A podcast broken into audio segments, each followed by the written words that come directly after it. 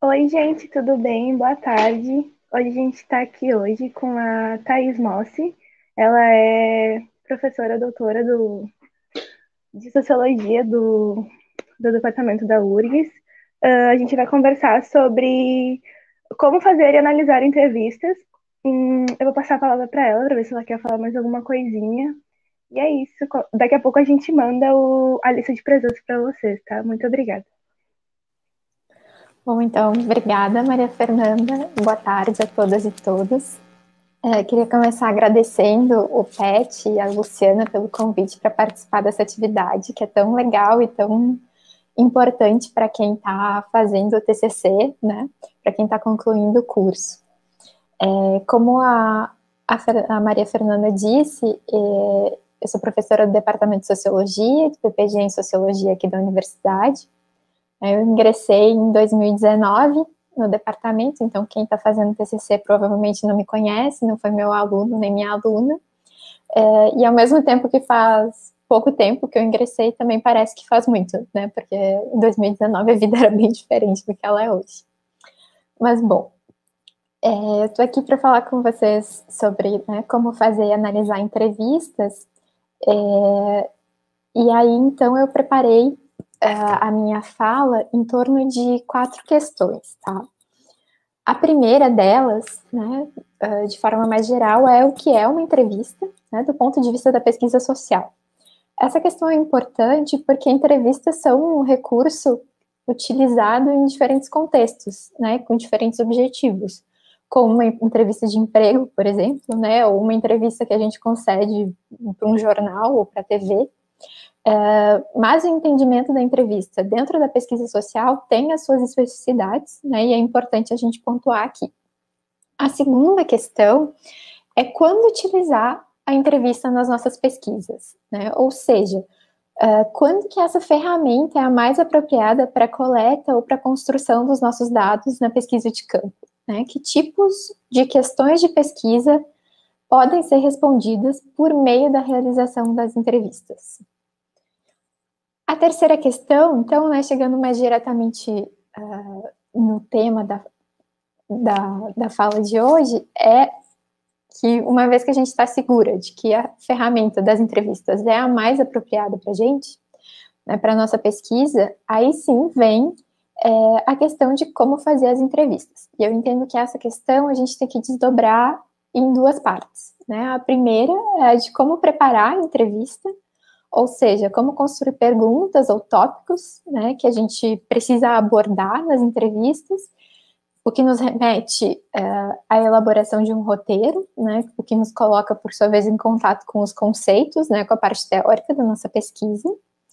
E a segunda parte é como, de fato, então, fazer a entrevista. Né, ou seja, como me apresentar, como me comportar, como interagir com a pessoa entrevistada de modo a fazer essa pessoa falar. Né uh, e falar de verdade, né, não só formalmente. E por fim, a quarta questão, então, é de como analisar as entrevistas, né, o que remete a um outro momento do processo de pesquisa, que é posterior ao trabalho de campo, em que a gente sistematiza e interpreta, à luz das nossas categorias e dos nossos conceitos, aquilo que as pessoas que foram entrevistadas nos disseram. Então, o que, que é uma entrevista? Uh, é, eu acho que a gente tem dois caminhos para responder essa pergunta na pesquisa social. O primeiro deles é um caminho mais técnico, né, tem um caráter técnico. É, e a resposta seria que a, que a entrevista é uma ferramenta ou um instrumento de coleta de dados, né, ou de, desculpa, que a entrevista é uma ferramenta de coleta de dados ou uma ferramenta de construção de dados. E aí o uso da palavra coleta ou construção vai depender da postura epistemológica que a gente adota lá no começo da nossa pesquisa. Então, se eu falo que a entrevista é uma forma de coletar dados, eu entendo que essas informações estão colocadas na realidade social e que eu, enquanto pesquisadora, vou encontrar essas informações, vou reunir elas e vou analisar. Então, seria mais próximo de uma lógica positivista, né, que remete a uma analogia da, com as ciências da natureza, em que a gente está uh, pesquisando algo que é externo e que a gente acessa por meio da pesquisa. Mas, por outro lado, né, se a gente entende a entrevista como uma ferramenta de construção de dados, a gente está partindo do entendimento de que esses dados, né, uh, essas informações vão ser construídas em conjunto entre pesquisador, pesquisadora e os informantes e as entrevistadas. Né? Essa seria uma postura epistemológica mais construcionista ou construtivista, que nos leva, então, à segunda maneira de responder a pergunta, que é uma entrevista, que é um, uma resposta mais sociológica, digamos assim. Nessa segunda forma de olhar, então, as entrevistas são, antes de tudo, uma interação ou uma relação social. E nesse entendimento da entrevista como interação, o mundo social não é visto como dado ou como exterior aos indivíduos, né, mas sim como algo que é construído nos processos de comunicação. E as entrevistas são, então, um desses processos de comunicação por meio do qual o mundo é construído. Né? E as informações que a gente acessa por meio das entrevistas uh, são geradas, a gente vai entender né, que elas são geradas por influência do pesquisador, né? porque a pessoa só está falando aquilo, produzindo aquelas interpretações, produzindo aquelas representações, porque está sendo questionada, né, interrogada por nós, a gente está solicitando que ela faça isso. Uh, então, assim, o mundo que a gente acessa nessa perspectiva enquanto pesquisadoras não é o mundo em si mesmo, né, mas é o mundo tal qual ele é experienciado, representado e construído nas interações e nos processos de comunicação.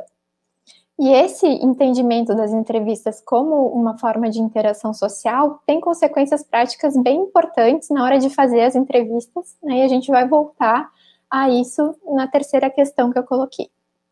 Uh, eu trouxe aqui esse livro, né, Pesquisa Qualitativa com Texto, Imagem e Som, e destaquei ali o primeiro capítulo, porque eu acho que esse é um bom texto em que a gente encontra essa discussão, né, essa uh, discussão sobre uma perspectiva da realidade enquanto algo que é socialmente construído nos processos de interação e de comunicação, né, e das entrevistas como algo que acessa esse processo, né? E esse entendimento de que a gente acessa um mundo que é mediado e não um mundo imediato, né? direto e externo.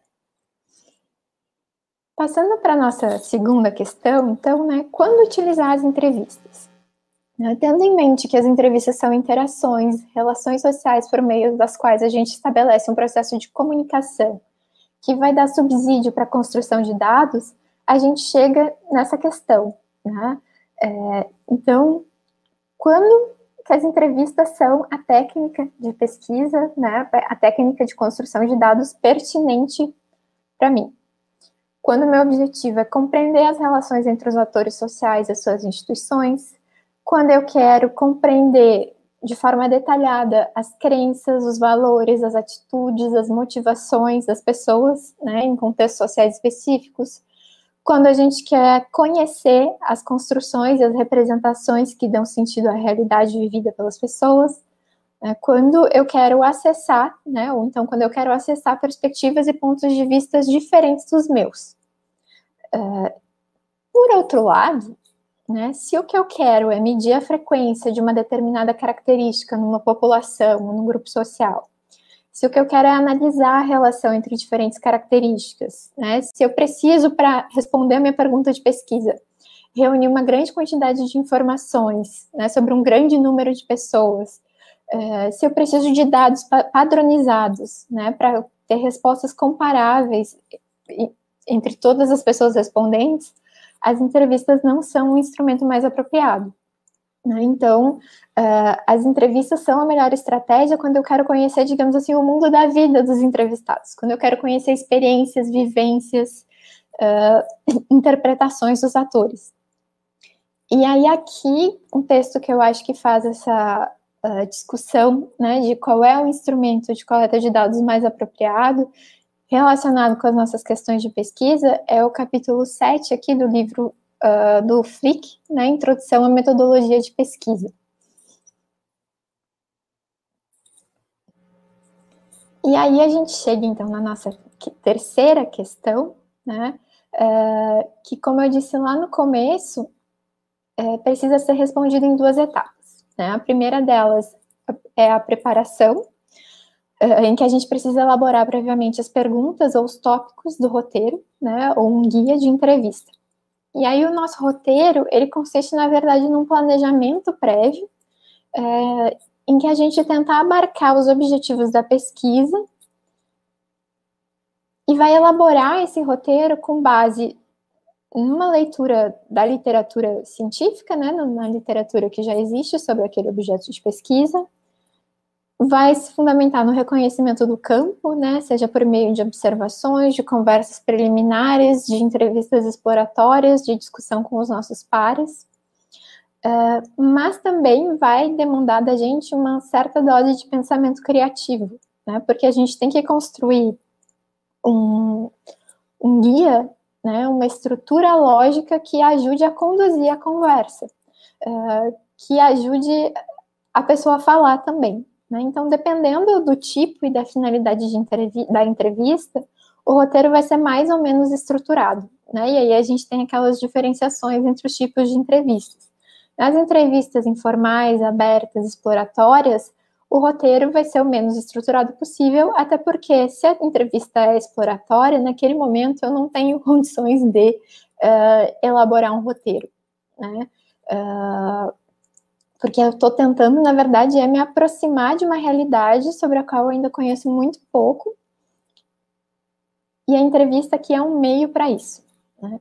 Nas entrevistas semi-estruturadas, né, que outros vão chamar de entrevistas semi-dirigidas, uh, o Gaskell vai chamar de uh, entrevistas em profundidade, a ideia é não é que a gente vá com uma lista de perguntas já bem formuladas e estruturadas, mas sim com uma lista de tópicos. Né? Então, quando a gente estrutura sob a forma de tópicos o que a gente quer perguntar, né, os assuntos que a gente tem que abordar na entrevista, uh, isso permite que a gente se adapte à situação, se adapte à fala do entrevistado. Né? E essa questão de se adaptar à fala do entrevistado é muito importante uh, eh, para o segundo momento né, de como fazer as entrevistas, que é a realização. Uh, numa entrevista semi-estruturada, também está aberta a possibilidade da gente mudar o roteiro ao longo do processo de pesquisa né? porque conforme a gente vai aprendendo com os nossos entrevistados e entrevistadas, as nossas questões podem ir se transformando. A gente pode ver que a gente se enganou, a gente pode descobrir uma coisa que a gente não fazia nem ideia, né? e precisa incorporar novas dimensões de análise, isso quer dizer incorporar novos aspectos, né? novos tópicos nas nossas entrevistas. Uh, já nas entrevistas estruturadas, né, a gente tem um, vai construir antecipadamente uma estrutura fixa, né, uma relação fixa de perguntas, e a ideia é que a gente mantenha a ordem, porque a gente pensou numa estrutura lógica para aquele roteiro bem construído. Né? Então, vai ser uma entrevista mais rígida e menos uh, dialógica, né? não vai ter tanto a questão da escuta do, da entrevistadora com relação à pessoa entrevistada na hora de elaborar um roteiro e na hora de, né, se você elaborar seu roteiro na forma de tópicos, uh, e aí depois na situação da entrevista tiver que transformar isso em perguntas, eu acho que tem pelo menos três pontos importantes para a gente observar. O primeiro é que a gente tem que tomar muito cuidado para não usar palavras abstratas. A gente tem que pensar que os conceitos que a gente está usando são nossos. Né? Eles não são necessariamente compartilhados e compreendidos pelos atores que a gente está investigando. É, e na experiência que eu tive na disciplina de introdução à pesquisa, há um tempo atrás, e mesmo na disciplina de Sociologia 1, quando os alunos fazem uma pequena atividade de pesquisa, eu observo que tem um, um instinto, digamos assim, né, um primeiro instinto que é fazer a pergunta de pesquisa para as pessoas entrevistadas. Né? Mas quem tem que responder a pergunta de pesquisa, a nossa questão de pesquisa, não são as pessoas entrevistadas, somos nós. Né? A gente tem que uh, reunir informações que nos permitam responder essa, essa questão por meio das entrevistas. Uh, então, a gente tem que passar né, uh, na elaboração do roteiro ou do guia por um processo de operacionalização desses conceitos, que significa transformar ideias abstratas, né, conceitos teóricos, em dimensões mais próximas à realidade vivida dos atores, né, e indicadores concretos, né, coisas que os atores conheçam, vivenciem uh, e experimentem na sua vida cotidiana e sobre a qual elas possam falar.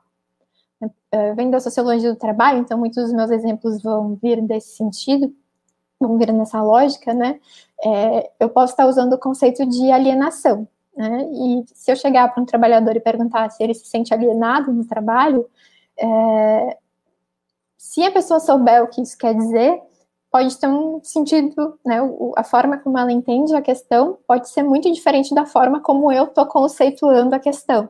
Então eu tenho que perguntar como é que é o ritmo de trabalho, como é que é o cotidiano do trabalho, se ela se sente feliz trabalhando, né? É, eu tenho que fazer perguntas que sejam fáceis da pessoa responder. Né? E aí, nessa uh, questão de fazer perguntas fáceis de responder, outro ponto importante é evitar perguntas hipotéticas. Né? Ah, e se tu não trabalhasse com isso e trabalhasse com outra coisa? E é muito possível né, que a pessoa nunca tenha se colocado essa questão e que então ela não saiba responder, né? Ou ela pode sentir que ela não tem algo de interessante a dizer sobre isso. Isso pode gerar um constrangimento. Né? Então a gente tem que é, facilitar a vida dos nossos entrevistados e entrevistadas. Outra coisa muito importante que eu também vejo que é recorrente né, nos trabalhos de pesquisa é uma tentativa de pedir a opinião da pessoa uh, em relação a algum assunto. Por exemplo, pedir opinião, uh, me ocorreu uma pesquisa, né, quando eu estava pensando nisso, sobre entregadores de aplicativo. Né, e aí perguntar para a pessoa se ela acha que ela é subordinada à empresa, dona do aplicativo, ou se ela é de fato autônoma. É, não importa, o que eu vou falar pode parecer um pouco duro, assim, né, mas não é literal, é que para responder a pergunta de pesquisa, né, dependendo da postura epistemológica que a gente assume, não necessariamente importa o que a pessoa acha, né, se ela acha que ela é autônoma ou se ela acha que é subordinada. A gente que vai, por meio dos nossos indicadores, identificar. O que eu tenho que conseguir numa entrevista é uh, fazer com que a pessoa fale sobre as suas experiências, sobre a sua trajetória, sobre aspectos concretos da sua vida, que me permitam identificar esses indicadores para eu depois, analiticamente, uh, verificar né, que aspectos de autonomia, que aspectos de subordinação estão presentes no trabalho dela. E provavelmente eu vou concluir que ela não é nem só autônoma, nem só subordinada. Né? Provavelmente eu vou concluir que essas coisas se misturam. Mas essa talvez seja uma percepção que a pessoa uh, não tenha. Né? Então, a gente não pode contar só com o ponto de vista dos atores, embora ele seja, sim, muito importante. Né? A outra parte né, da resposta a essa pergunta sobre como fazer entrevista nos remete àquilo que eu falei antes, né, da entrevista como uma relação ou como uma interação social independentemente do tipo de entrevista, vai se colocar a construção, uh, desculpa, vai se colocar a questão da construção de uma relação de confiança entre quem entrevista e quem é entrevistado. Né? E aí a gente precisa, para construir essa relação de confiança, uma postura muito atenta da entrevistadora ou do entrevistador. Uh, por quê? porque a situação da entrevista ela se caracteriza por uma certa assimetria entre quem pesquisa e quem participa da pesquisa. Né? Uh, e se coloca uma relação que é bastante incomum na vida cotidiana daquela pessoa, né? em que a gente espera que um faça perguntas e que o outro responda. Então, esses papéis já estão bem delimitados quando a gente chega na situação de entrevista. Então, diante dessa situação inusitada, né, e um pouco estranha às vezes, uh, pode ser que a pessoa se sinta constrangida, uh, hesitante ou mesmo defensiva, né, e ela pode limitar as suas respostas àquilo que ela julga que é relevante ou informativo. Né? Então, o que a gente tem que fazer é assumir uma postura de encorajamento do entrevistado ou da entrevistada, né, e tentar construir uma relação que dê segurança para aquela pessoa falar. Né, o Gaskell, por exemplo, que está aqui nesse, uh, nesse capítulo que eu destaquei, né, no capítulo 3 desse livro, ele vai falar disso como é, a construção de um rapport, né, que é a construção de uma relação de um determinado tipo entre as pessoas.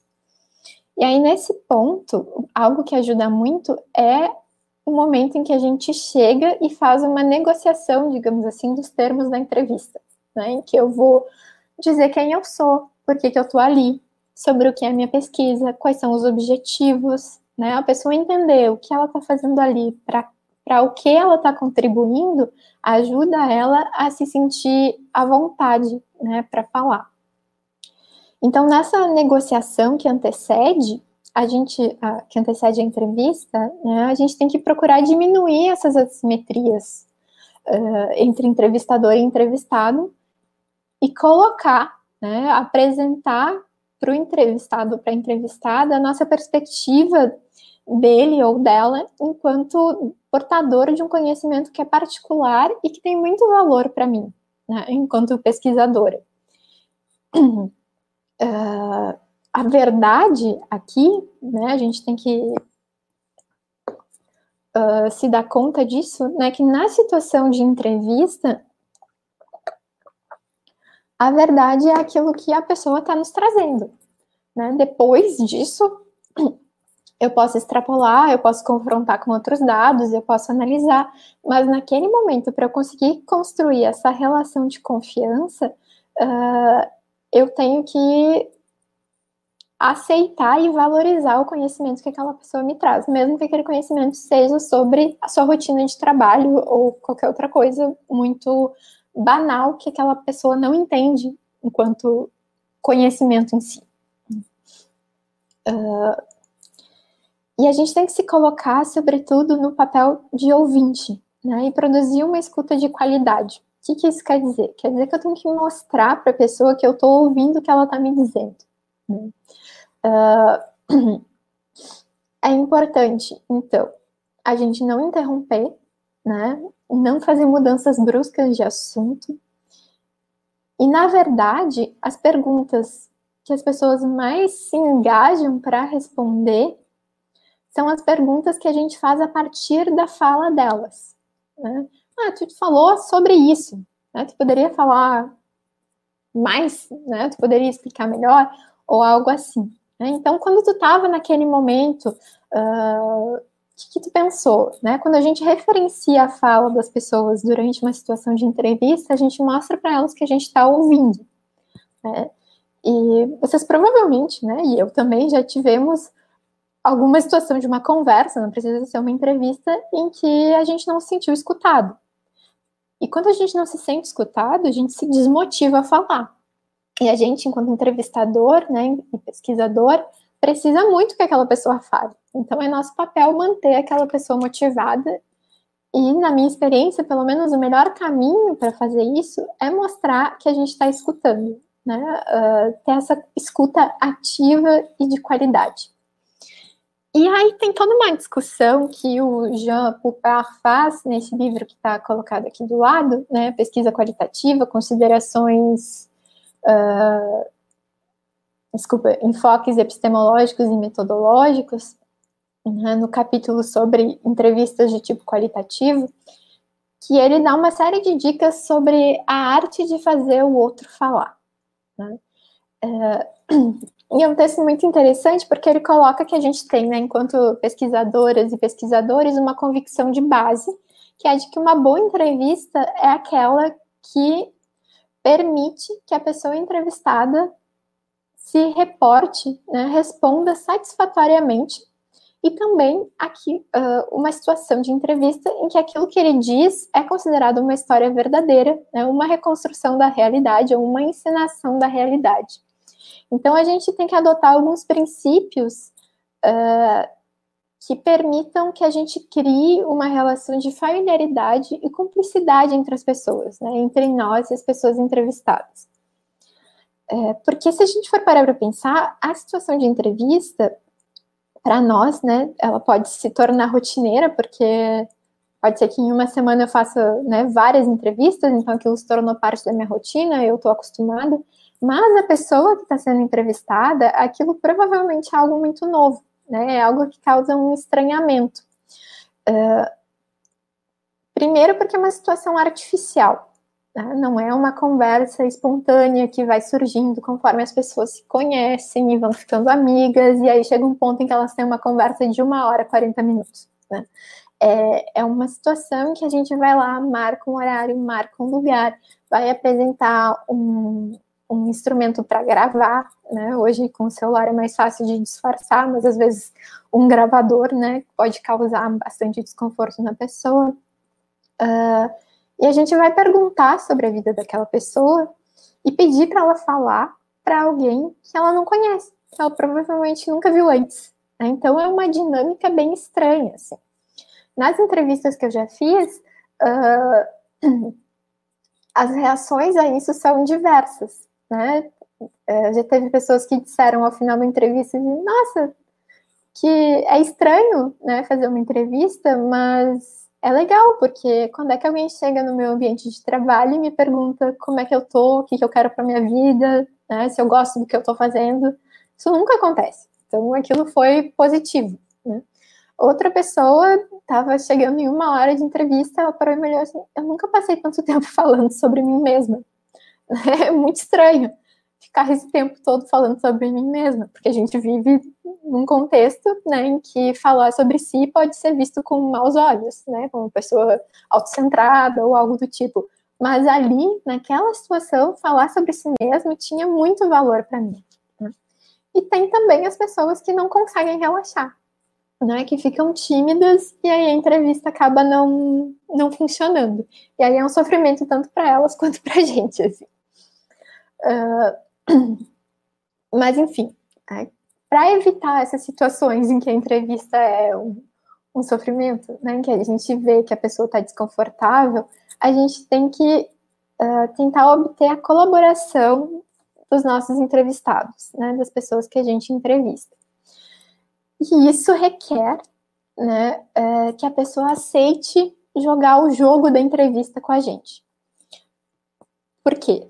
Né? O que, que é esse jogo? Esse jogo é que tu, tu aceitou falar comigo, né? Tu consentiu a entrevista, mas isso é só um pedaço né? da, da cooperação, da col colaboração.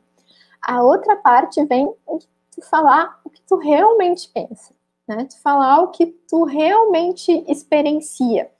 Tu não maquiar a tua realidade, né? É, tu de fato abrir para pensar em detalhes né, para falar em detalhes as, sobre as tuas experiências, sobre as tuas relações com outros atores ou com outras instituições sociais. Uh, então a gente tem que, primeiro, né, convencer a pessoa sobre o interesse e, o, e a, o nosso interesse, né, e a utilidade da nossa pesquisa. Uh, outra coisa que ajuda bastante é a gente se apoiar em laços de reciprocidade, né? Uh, na minha pesquisa de mestrado, por exemplo, eu comecei a minha rede de entrevistados com o meu primo. Né, e entrevistei 20 pessoas que eu nunca tinha visto depois disso. Né, mas porque eu era a prima do fulano, ajuda a guria lá a fazer a sua dissertação, né, eu consegui entrar no campo. E a partir dali, não foi mais o meu primo que me indicou, né, foram outras relações que me indicaram e eu fui chegando uh, mais longe, digamos assim, no sentido de mais afastado daquele núcleo de onde eu comecei. Então ajuda muito a gente ter alguém conhecido ali para nos ajudar. Né? Uh, na entrevista que eu estou fazendo agora com designers gráficos, eu comecei com um amigo de infância do meu irmão. E esse amigo de infância do meu irmão me passou para a cunhada dele, que também trabalha com isso. A cunhada dele me passou para amigos dela, os amigos me passaram para outros amigos. Né? Uh, outra porta de entrada foi uma pessoa que eu conheci no parque passeando com meu cachorro. uh, eu entrevistei essa pessoa e ele também me passou o contato dos amigos dele, que porque ele indicou, falaram comigo. Então é muito importante né, a gente Uh, se a gente está chegando num espaço estranho, que a gente não tem muito esta, como estabelecer contatos prévios, diretos com as pessoas, né, ter, uh, ter esse recurso dos laços de reciprocidade né, para recrutar os nossos entrevistados. Isso é muito forte naquilo que a gente chama de metodologia bola de neve, né, por exemplo. Uh, em que um contato vai levando ao outro e assim por diante.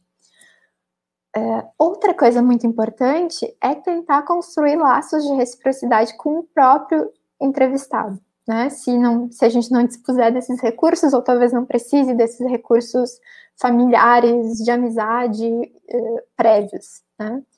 Eh, e essa reciprocidade com o entrevistado pode ser se inserindo no seu meio, né, na sua comunidade, por exemplo, fazendo amizade com membros daquela comunidade, uh, mas também independentemente da forma como a gente chegou na pessoa, é muito importante durante a entrevista construir essa uh, colaboração, né? Construir esse laço de reciprocidade com o próprio entrevistado. Né? E isso a gente faz demonstrando escuta e empatia. Tá? Uh, na minha experiência, né, essas são as entrevistas mais frutíferas, assim. Quando isso não funciona, ou talvez isso não funcione exatamente pelo motivo que eu vou falar, a gente pode se apoiar também na autoridade de um terceiro. Né? Por exemplo, quando a gente negocia com uma organização para estudar os seus membros. Né? Uh, talvez eu esteja estudando no contexto de uma empresa, né? E a empresa coloque, ah, não, todo mundo que está aqui trabalhando nesse turno vai falar com a fulana. É, então, a pessoa não está muito ali porque ela quer, né? Ela está ali porque ela foi mandada, mas é, nem tudo está perdido, né? A gente ainda pode, vai ser mais difícil dela estar tá mais aberta a cooperar, mas a gente ainda pode construir esses laços de reciprocidade. Uh, a gente tem que ter em mente sempre também que a pessoa só vai se expressar bem se ela tiver à vontade na situação de entrevista. Né? Essa situação que eu já falei que é uma situação um tanto estranha, inusitada. Então a gente tem que proporcionar esse ambiente uh, favorável à confidência. Né? E aí o Goffman fala dos elementos de encenação da entrevista. A gente vai escolher o um momento mais propício, né, em que a gente e, e, a pessoa entrevistada estiverem verdadeiramente disponíveis para falar. Então, às vezes, entrevistar pessoas em horário de trabalho é algo que não funciona, né? Porque a pessoa não pode estar ali, ela deveria estar trabalhando. Uh, né? Porque a pessoa tem que ter realmente tempo para se expressar. A gente tem que encontrar um lugar adequado, né? Que seja conveniente para os dois, mas que ao mesmo tempo uh, seja um local protegido, né, que tenha menos risco de elementos externos interferirem. A gente tem que então tentar né, reduzir os efeitos das ferramentas de registro, do gravador, né, como eu falei agora com o celular, isso fica mais fácil. Às vezes a gente também tem que se vestir de forma adaptada às circunstâncias da entrevista, né, de forma a atenuar as diferenças de posição social e aí você pode ter que se vestir para uma posição social maior que a sua, né? o que é bem complicado. Uh, e tem também outras questões, assim, né, de, de sociabilidade. Por exemplo, se você vai na casa da pessoa, aceita a bebida que ela te oferece, né? aceita a comida que ela te oferece. Uh, então, vai muito de um, uma capacidade de trato social também né? São competências não só técnicas, né? O que eu quero dizer com tudo isso é que a realização de uma entrevista, ela exige não só competências técnicas, mas também muita competência interpessoal, né? Ela, uma entrevista exige muito da nossa subjetividade, porque não não é fácil, não é simples a gente estar tá uma hora atento a tudo que uma pessoa está falando, né? Às vezes apoiando ela naquela fala para ela poder desenvolver, porque são situações uh, que ela não estaria falando se a gente não tivesse ali. Uh, então, demanda também bastante da gente no nível subjetivo. Deixa eu ver como é que eu tô de tempo, porque sobre isso eu poderia falar durante horas. Uh, mas, enfim, né, o mais importante de tudo, né, o, não o mais importante de tudo, mas algo que é igualmente importante, é a gente ajudar a pessoa a se envolver na entrevista. Né? Então, para isso, as perguntas que a gente faz não podem ser de natureza abstrata, uh, vaga, distante da vida das pessoas. Né? Se eu quero entender as, lá, as representações sobre família de um determinado grupo social, uh, eu não vou perguntar o que a pessoa pensa sobre família. Eu vou pedir para a pessoa me falar sobre as suas relações e as suas experiências com a sua família. É muito importante fazer as pessoas falarem sempre de, do mais concreto possível, né? Evitar generalidades, assim. Falar das suas experiências reais. Porque é da coleção dessas muitas experiências que a gente tira, né, que a gente constrói os nossos dados. E aí, me encaminhando para o final, né, para a segunda parte uh, da, do tema dessa fala, né, a gente chega na quarta questão que eu coloquei lá no começo, que é como analisar as entrevistas. E aí a gente tem uma diversidade de técnicas de análise de dados, né? E a escolha dessas técnicas uh, depende muito da nossa questão de pesquisa e da perspectiva epistemológica que a gente adotou lá no começo, né? Que a gente uh, que é uma das primeiras escolhas que a gente faz, na verdade. Né? E aí agora a gente sai do, do, da pesquisa de campo e volta para esse mundo das escolhas teóricas e epistemológicas. Então eu vou falar muito rapidamente dessas três, né? Análise de conteúdo, análise de discurso e análise de práticas discursivas, com mais ênfase para a terceira, uh, só para dar uma ideia, tá? Então a análise de conteúdo, pelo que, que ela se interessa? né, pelas intenções dos falantes e né, das pessoas que a gente está entrevistando e os significados das coisas para eles. Né. Na análise de conteúdo, a gente toma o discurso como um dado, como um produto, como uma unidade. Né? O discurso aqui pode ser todas as falas de uma entrevista, né? todas as respostas. A Bardan, né, que é uma autora de referência na análise de conteúdo, ela vai apresentar múltiplos tipos, múltiplas técnicas de análise de conteúdo, mas, em linhas gerais, uma análise de conteúdo vai ter duas etapas. Né? Uma etapa de análise em profundidade, em que eu vou ler entrevista por entrevista com muito detalhe, né? vou tomar notas de cada uma, uh, vou tirar as minhas primeiras impressões daquilo, né? e eu tenho que assim, me familiarizar com as entrevistas, eu tenho que ser capaz de sonhar com elas, assim, né? E um segundo momento que é de uma análise transversal, em que eu vou construir categorias, né? E vou pegar as diferentes entrevistas e categorizar os seus trechos. E aí, o que, que eu faço? Ao invés de ler uma entrevista inteira, eu vou ler uma categoria. Né? Então, eu pego a categoria X e leio todos aqueles trechos que eu categorizei ali. Uh, então, seria basicamente isso. Mas, de novo, aqui a gente está entendendo que o discurso é um produto, é algo unitário. Eu não estou problematizando a natureza do discurso. Já na análise do discurso, uh, eu não vou tomar as coisas como dado. Né? As entrevistas, ou mesmo outros tipos de texto, né? Uh, reportagens em jornais, artigos, uh, que são muito analisados na análise do discurso, uh, eu vou tomar aquilo como um discurso em si, né, não como um dado. Então, o interesse não está tanto no significado que as pessoas dão para as coisas, mas no discurso em si mesmo. É, é, tenho aqui uma ruptura com uma lógica realista em que a linguagem é um meio para a gente chegar nas nossas conclusões, como pode ser o caso na análise de conteúdo. Né? É, então, a análise de discurso, por essa ruptura epistemológica que ela faz, ela tem implicações, né, é, ou melhor, ela implica em questões de pesquisa de uma natureza muito específica. Né?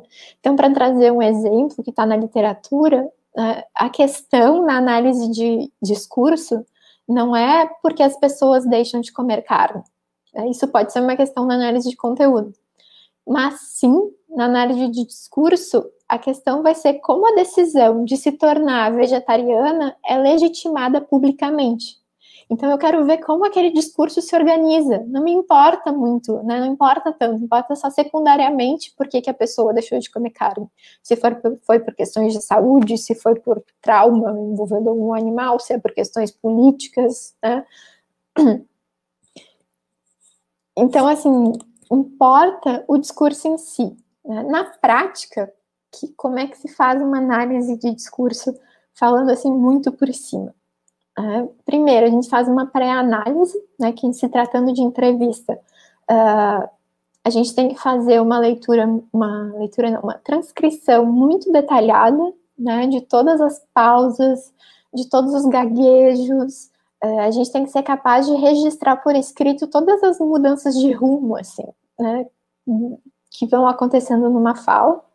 Essa transcrição é seguida de uma leitura cética, né, uh, é o momento da gente questionar aquilo que a gente concebe como dado, mas também de buscar e questionar a estrutura e a organização daquela fala. Né? E aí que o, discurso importa em si. Depois a gente tem também uma etapa de codificação, né, categorias que daí são interessantes para mim, enquanto pesquisadora, uh, e depois a análise, né, a partir da qual a gente vai buscar padrões, vai criar hipóteses. Chegando ao final, né? Uh, tem uma técnica que não é tão conhecida, né, não está discutida em todo o manual de pesquisa, como análise de conteúdo e análise de discurso, que é análise de práticas discursivas proposta pela Spink e pela Lima. É, essa técnica de análise, ela se coloca o desafio de repensar a objetividade nas ciências sociais, né, mas sem abandonar. E aí elas vão propor que a objetividade nas ciências sociais, na verdade, é visibilidade. E isso implica duas coisas: explicitar o procedimento de interpretação e compreender uh, o processo de comunicação que existe, primeiro, no encontro entre o entrevistador e o entrevistado, e segundo, no encontro entre a pesquisadora, né, ou pesquisador e os seus pares.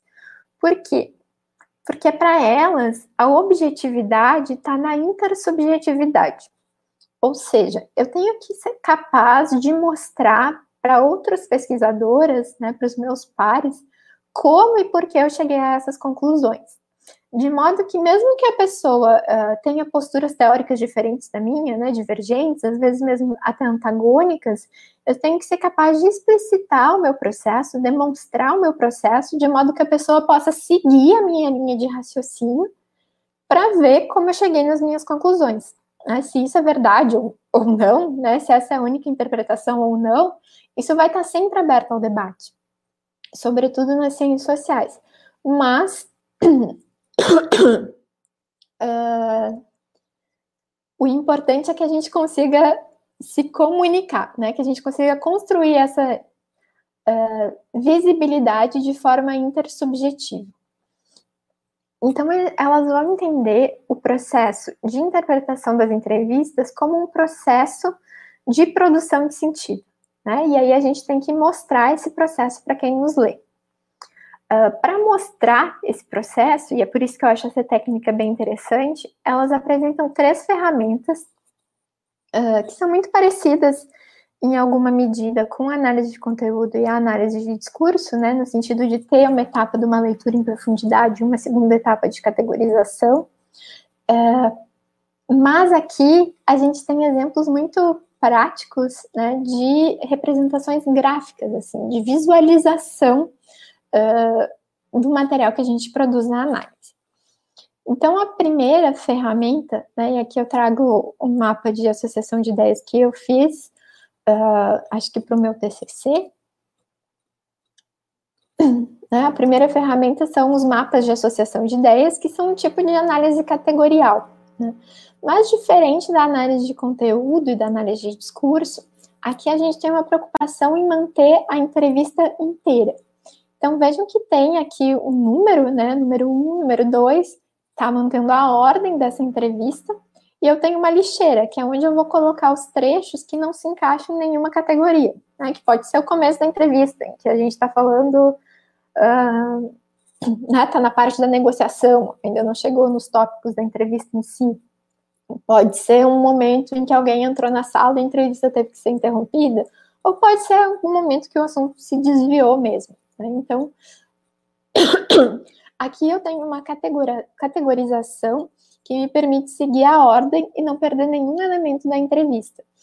Uh, e a recomendação das autoras é que a gente coloque isso né, como apêndice lá no final dos nossos trabalhos. A segunda técnica, elas chamam de árvore de associação de ideias, né, que é uma ferramenta auxiliar ao mapa. Uh, a diferença é que aqui eu pego um trecho muito específico e vou mostrando como o raciocínio da pessoa vai se desenvolvendo, né? Uh, aí aqui trago um pequeno pedaço de uma entrevista com um executivo do setor de tecnologia da informação, né, que está se questionando sobre as suas mudanças de emprego.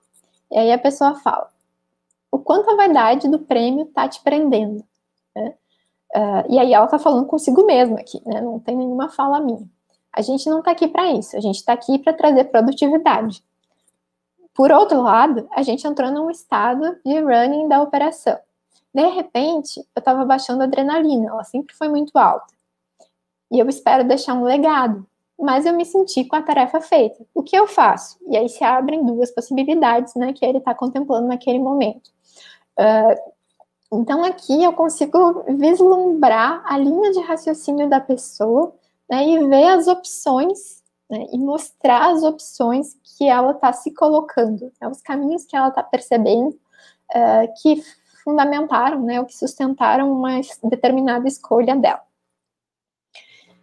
E por fim, uh, tem as linhas narrativas, né, que são, na verdade, uma organização cronológica de eventos que sejam importantes na análise, né? Então, para mim, o importante eram as mudanças de emprego, né? os momentos uh, que mudavam, uh, desculpa, que marcavam uma mudança na carreira das pessoas. Então, eu destaquei aqui os anos e o que aconteceu. Né? Uh, e isso me ajudou muito a ter tipo um resumo das trajetórias dos meus entrevistados, algo que eu podia referenciar com facilidade e que eu podia sempre contextualizar, né? Eu estava analisando mudanças de emprego, mudanças de inserção profissional. Uh, e aqui eu podia né, contextualizar. Foi a primeira vez que essa pessoa mudou de emprego? Não. Né, foi a penúltima. Antes dela estar tá na, na inserção atual. E, enfim, né, por meio dessa ferramenta, né, ou melhor, dessas três ferramentas, uh, que a gente consegue fazer tudo no Word, né, isso é uma coisa bem importante, sobretudo nesse momento em que a gente não pode acessar o NVivo na universidade, por exemplo, né, nem todo computador em casa dá conta de um NVivo, uh, é algo que a gente consegue fazer de maneira bastante artesanal, né, se for preciso. Mas, enfim, né, uh, a gente tem claro, muitas outras formas de analisar entrevistas. Uh, quis trazer só essas porque eu acho que, primeiro, são técnicas com as quais eu tenho mais familiaridade, né, sobretudo análise de conteúdo e análise de práticas discursivas. E segundo, que eu acho que elas ilustram bem as preocupações epistemológicas que se adaptam a cada uma dessas técnicas. Né. Então, é, para fazer uma entrevista, né, a gente tem que construir um roteiro, né, e esse roteiro vai estar fundamentado uh, nos nossos conceitos. E para analisar as entrevistas, a gente vai voltar para esses conceitos, para essas escolhas, escolhas teórico-metodológicas que têm um fundo epistemológico. Né? Então, é muito importante também a gente nunca perder de vista é, esses diálogos, né, esses pontos de inflexão que são que dão uma lógica interna para o nosso processo de pesquisa. Da minha parte é, é isso, queria agradecer de novo pelo convite e pela atenção de vocês.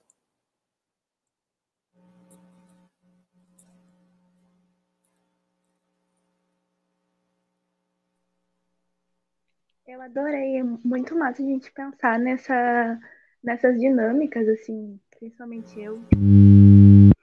Uh, eu sou da licenciatura, né? E daí eu fico pensando, eu nunca fiz uma entrevista ainda, porque eu não tive oportunidade, né? Entrei agora na pandemia. Agora não, né? Fiquei um ano só, mas enfim, não tive tempo ainda de fazer isso. Uh, e eu fiquei pensando num roteiro, em como a gente pode fazer essa aproximação, assim, sabe? Uh, tem uma perguntinha aqui, vou botar para ti.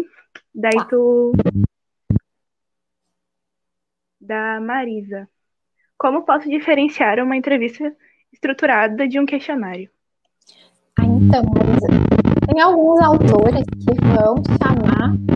Uh, eu tô ouvindo uma interferência. Ai, espero ter o microfone aberto.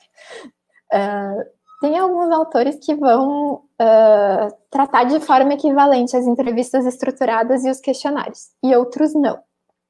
O né? que, que eu entendo? Um questionário, uh, ele vai ser com perguntas de marcar um X, né? marcar as alternativas, uh, vão ser perguntas bem objetivas, e as respostas estão pré-estabelecidas pela pesquisadora. Né? Então, sou eu que formulo as respostas e a pessoa que está respondendo escolhe. Numa entrevista estruturada, eu tenho perguntas bem definidas, né, uh, bem delimitadas, mas a resposta é livre, ela é falada, né, ela não é anotada pela própria pessoa, às vezes, ou por quem está entrevistando com um X. Ela vai produzir um texto que depois vai para análise. Então, por mais estruturada e rígida que seja a entrevista, a resposta ainda vai ser mais aberta que a de um questionário.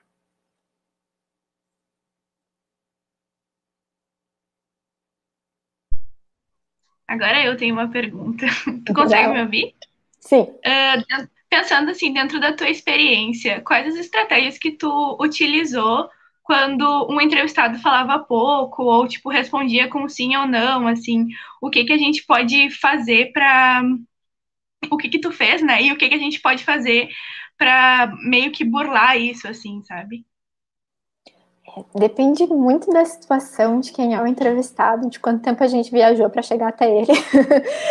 Porque às vezes o mais fácil é liberar a pessoa daquele sofrimento, assim, na minha opinião, né? Mas isso nem sempre é uma possibilidade para a gente, porque não sei, às vezes está muito difícil conseguir pessoas para entrevistar, né? Então eu acho que sempre vale a pena investir nessa coisa da escuta de qualidade, né? De mostrar que você está ouvindo a pessoa. Então eu vou né, normalmente as minhas entrevistas começo pedindo para a pessoa me falar sobre a sua trajetória profissional, porque é algo que ela conhece, é fácil, né? Tá é da, de familiaridade dela. E uh, vamos supor que a pessoa me ah, eu trabalhava lá e agora eu trabalho aqui. Né? Bom, então eu vou, eu vou suar para fazer essa entrevista, né? porque eu tenho que tirar como era lá, o que que tu fazia, uh, quanto tempo tu ficou lá, uh, por que que tu saiu, né? enfim, aí depende muito das minhas questões, né, do, do que eu preciso saber daquela pessoa, mas às vezes tu não vai falar, tu vai fazer uma pergunta e a pessoa vai te dar tudo, e às vezes tu vai ter que fazer várias pequenas perguntas para a pessoa e te dando aos poucos. Né? Às vezes a conversa engrena e às vezes não. Né? Uma pessoa que eu entrevistei recentemente, ela ficou muito nervosa. Né? Nada que eu fiz assim para uh, ah, diminuir a assimetria funcionou. E ela tinha brancos. ela não conseguia lembrar direito o que, que é que ela teria para dizer sobre aquilo, e era sobre a própria vida dela. Assim, né?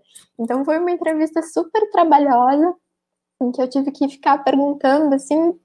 É, cada pedacinho do que eu queria saber. Né? E aí é que é importante a gente ter os indicadores bem definidos, porque se eu não tivesse, eu ia me atrapalhar também na entrevista. Né? Eu não ia conseguir uh, não pressionar, mas eu não ia conseguir insistir de forma de uma forma que fosse útil para mim, né?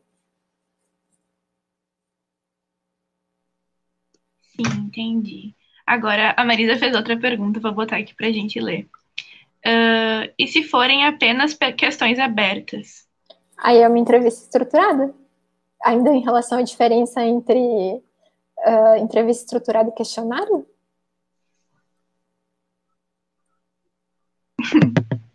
Não sei. Não sei também. Vamos ver se ela responde.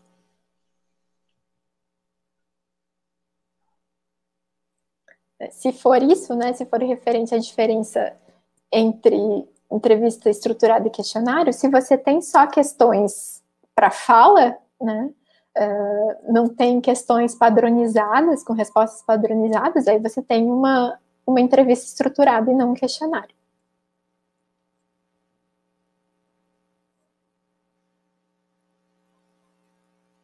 Ela falou que É, sim. era isso mesmo. Então tá. A Luciana fez uma pergunta aqui também. Você pode explicar o que são perguntas de apoio? Não. Não.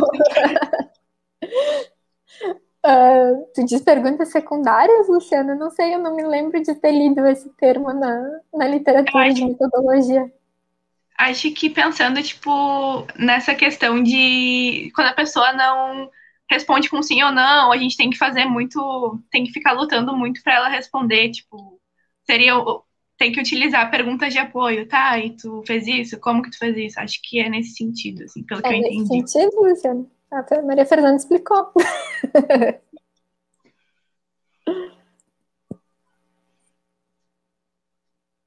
tá, o Alex perguntou aqui. Agora vamos dificultar, prof. O que fazer quando a pessoa foge das perguntas ou responde claramente mentindo? Finge que acredita. uh, então, né, como eu falei lá no texto do Jean Poupart, ele fala disso, né? E vários outros textos falam disso também, assim. Uh, se a pessoa meio que não importa se a pessoa está mentindo ou não. Talvez depois tu descarte aquela entrevista, né? Mas naquele momento, deixa ela viver a fantasia dela, assim, porque, enfim, né? Uh, ela pode estar se protegendo de uma situação muito difícil. A gente não sabe por que, que a pessoa está mentindo, né? Nós não somos psicólogos, não temos treinamento para isso, para uh, tirar o que talvez seja uma proteção. Uh, a fuga da pergunta também pode ser uma proteção, né? Mas depende muito do que, é a tua pesquisa e sobre o que que tu está perguntando, assim. A gente pode tentar pressionar, né? Porque mentir é uma coisa trabalhosa também. Uh, então, talvez a pessoa caia em contradições, não consiga sustentar a sua história, né? Se a pessoa está mentindo, provavelmente tu vai ver indícios, assim. Mas eu nunca precisei confrontar, na minha experiência, né, nunca precisei confrontar uma pessoa por estar mentindo. Se mentiram, mentiram muito bem, obrigada.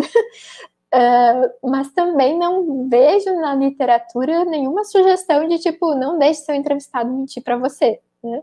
É, é isso, né? Nem toda entrevista que a gente fizer vai ser uma boa entrevista, nem toda entrevista que a gente fizer vai dar para a gente usar depois. Uh, então, se a pessoa está mentindo, bom, talvez ela tenha os motivos dela, né, que não sejam, não são, muito provavelmente, uh, sabotar a tua pesquisa, né, e aí a gente tem que respeitar esse limite, assim, do meu ponto de vista. Se a pessoa está só mudando de assunto, também sempre dá para chamar de volta, né, dá para reintroduzir a pergunta, assim. Mas a gente tem que tomar muito cuidado nessas horas para não ser uma coisa de. Não, mas não foi isso que eu te perguntei.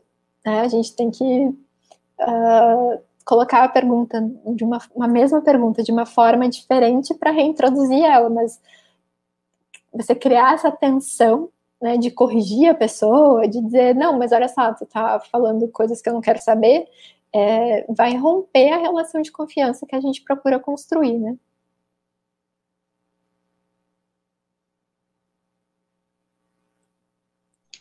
Isso. Eu fiquei com uma dúvida, assim. Uh, no caso de uma pessoa que ela é totalmente distante de um ambiente acadêmico e não está muito acostumada com isso, não sabe muito bem como funciona uma entrevista, assim. Agora, na pandemia, como que a gente consegue se aproximar dessa pessoa, assim? Tipo, a gente tem que manter um contato frequente com ela, ou enfim, a gente só explica bem, marca uma reunião.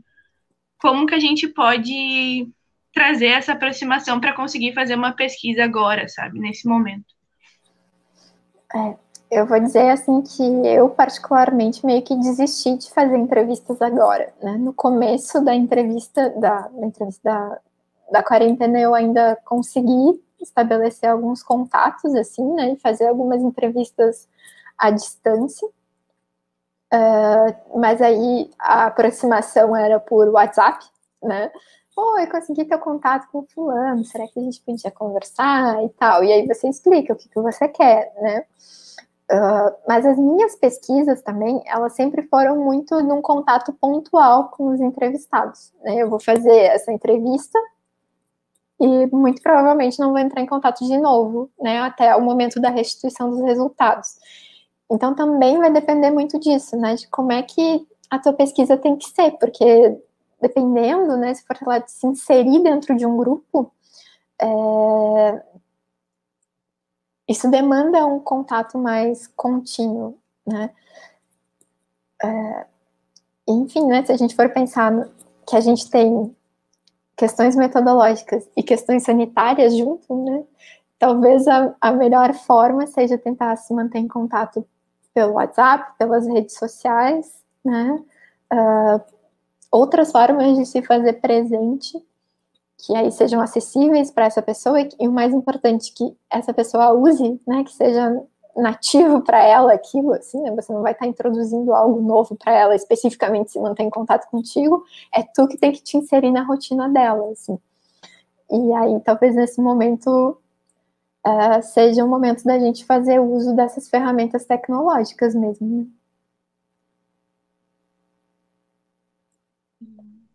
Sim a Luciana, ela meio que explicou aqui o que ela, ela quis saber com pergunta de apoio. Uh, ela perguntou o que, que era per, uh, pergunta de apoio, né? Mas enfim. Se eu podia explicar o que eram perguntas de apoio? Ela botou ó, perguntas que ajudam o entrevistado a falar e que se diferenciam da questão principal. Como a gente. Uh, então vamos pensar o exemplo que eu estava trazendo. Né? As minhas entrevistas são sempre, começam sempre com a trajetória profissional. Né? Então me conta que, que tu, como é que tu começou a trabalhar, né? Uh, enfim, me fala a tua trajetória profissional. Essa seria a minha pergunta principal. Né?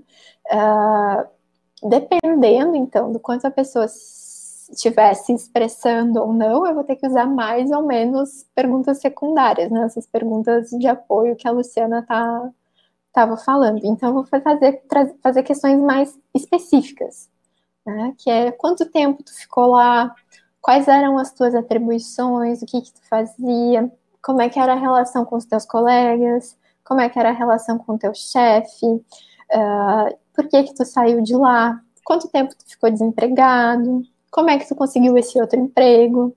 Uh, e lá, quais eram as atribuições, qual eram as suas, né, como é que eram as suas relações, e assim sucessivamente. Assim. Uh, então, é, e de novo, né, essas perguntas uh, menores, essas perguntas de apoio, elas dependem muito da qualidade do meu, da minha operacionalização. Né? Porque se eu chegar lá só com a ideia de mobilidade profissional, né, como era na minha dissertação, que eu trouxe o exemplo ali, né, da questão das mudanças de emprego, uh, se eu chegar para a pessoa e falar, me fala sobre a tua mobilidade profissional, bom, talvez ela nem saiba o que, que eu quero dizer com isso, né? E aí eu tive que uh, operacionalizar essa noção de mobilidade, né? Uh, então tá, mobilidade é mudança de emprego. Para eu entender a mudança de emprego, eu tenho que entender como eram as relações, quais eram as distribuições, se a pessoa estava satisfeita. Eh, então é eu pensando, né, o que, que eu preciso de concreto para entender o meu conceito teórico que eu vou conseguir no momento da entrevista formular essas pequenas questões que ajudam a pessoa a falar.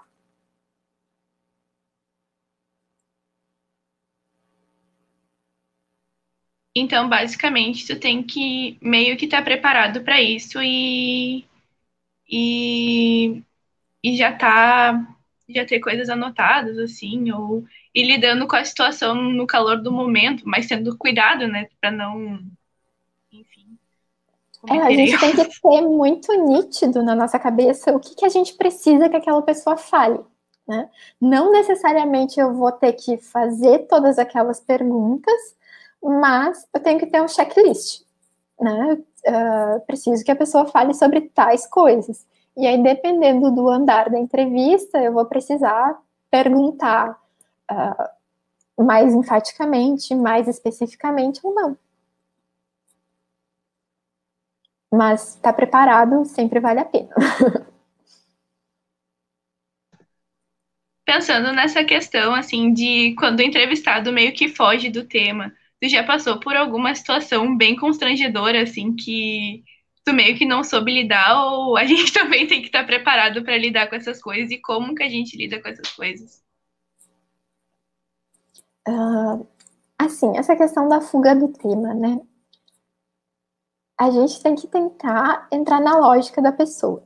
Né? Antes de tudo, assim, é um exercício de se colocar dentro da cabeça do outro, assim, em alguma medida. Porque pode ser que para mim pareça fuga do tema, né? Mas para a pessoa, aquilo passa por ali, assim.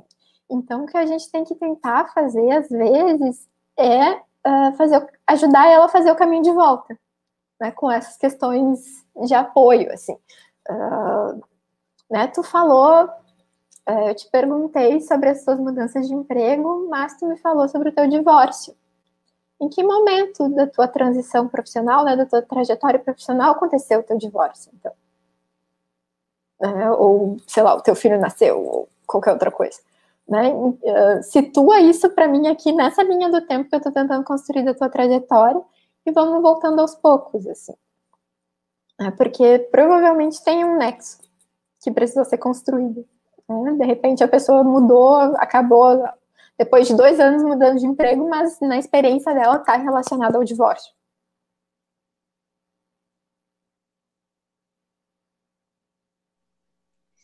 Entendi. A Luciana colocou uma, uma outra pergunta aqui, bota pra gente ler. Como definir o número de entrevistas necessárias para uma pesquisa? Então, ah, na pesquisa qualitativa, a gente. Ou melhor, deixa eu começar ao contrário. Na pesquisa quantitativa, né, quando a gente faz questionários, a gente trabalha com a ideia de amostra que é um número que a gente faz um cálculo, né? A gente tem uma população e a gente faz um cálculo para saber quantos questionários a gente precisa para ter uma amostra representativa. Na pesquisa qualitativa, uh, seria mais apropriado a gente trabalhar com a noção de corpus, né? E aí a gente tem vários critérios para definir uh, quantas entrevistas a gente precisa. O Gaskell, se eu não me engano, ele recomenda que a gente trabalhe com 15 a 20, não passar de 15 a 25 entrevistas. Por quê? Porque a gente precisa ter uma familiaridade muito grande com o material para fazer uma boa análise. E quando a gente passa disso, a gente perde né, a capacidade, assim, a nossa mente tem uma capacidade limitada para se manter próximo de todas essas entrevistas. Mas como é que eu sei que eu posso parar? Né? Porque pode ser que eu possa parar com 15. Né? Entre 15 e 25 a gente tem mais 10 longas entrevistas. É, é o critério de esgotar a diversidade. Né? Então, é, quando eu estou trabalhando com a ideia de corpos, eu não quero entender a média, né? eu não quero entender o geral. Eu quero pegar a maior diversidade de casos e de situações que eu puder. Então, eu vou fazer, teoricamente, entrevistas até eu esgotar essa diversidade. Né? Quando as coisas começarem a se repetir nas entrevistas, é porque eu posso parar. E isso pode acontecer, pode ser que chegue a 25 entrevistas e isso não aconteça. Né? Mas, uh, daí, de acordo com esse autor, né, mas claro que não é uma lei nem nada do tipo, o ideal seria a gente parar para não perder a qualidade da análise depois sobre a noção de corpos, no livro uh, Pesquisa Qualitativa com Texto, Imagem e Som, também tem um capítulo muito bom que explica né, esse critério da saturação da, da diversidade.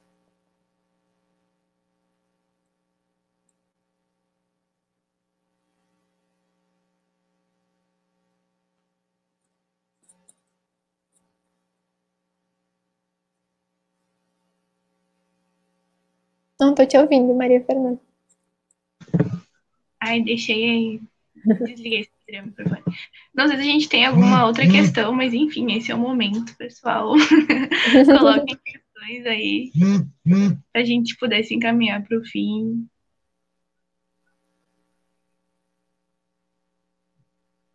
Muito interessante. Já vou sair daqui pronto para uma pesquisa.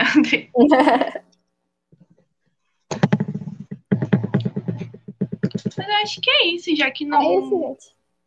não temos mais nenhuma pesquisa. Queria te agradecer muito, foi muito, muito massa te ter aqui hoje. Um, foi uma, um TCC muito, muito importante para mim, assim, vou sair daqui prontinha. Estava uhum. pensando em fazer, mas, enfim, estava meio perdida, assim. E é muito bom saber que, enfim, tem como fazer agora, sabe? Tentando burlar algumas coisas. Uh, é isso, eu acho. Muito obrigada, gente. Muito obrigada, Thaís. Ah, obrigada, gente. Para quem vai fazer entrevistas, então não esqueçam que é difícil para todo mundo, né? A gente leva bolo, todo mundo leva. é, é, cheio de percalços o, o, processo de pesquisa de campo, mas super vale a pena. É um processo bem recompensador também. Boa sorte para todo mundo que for se aventurar nas entrevistas agora, no meio da, da pandemia. Boa noite, gente. Boa noite.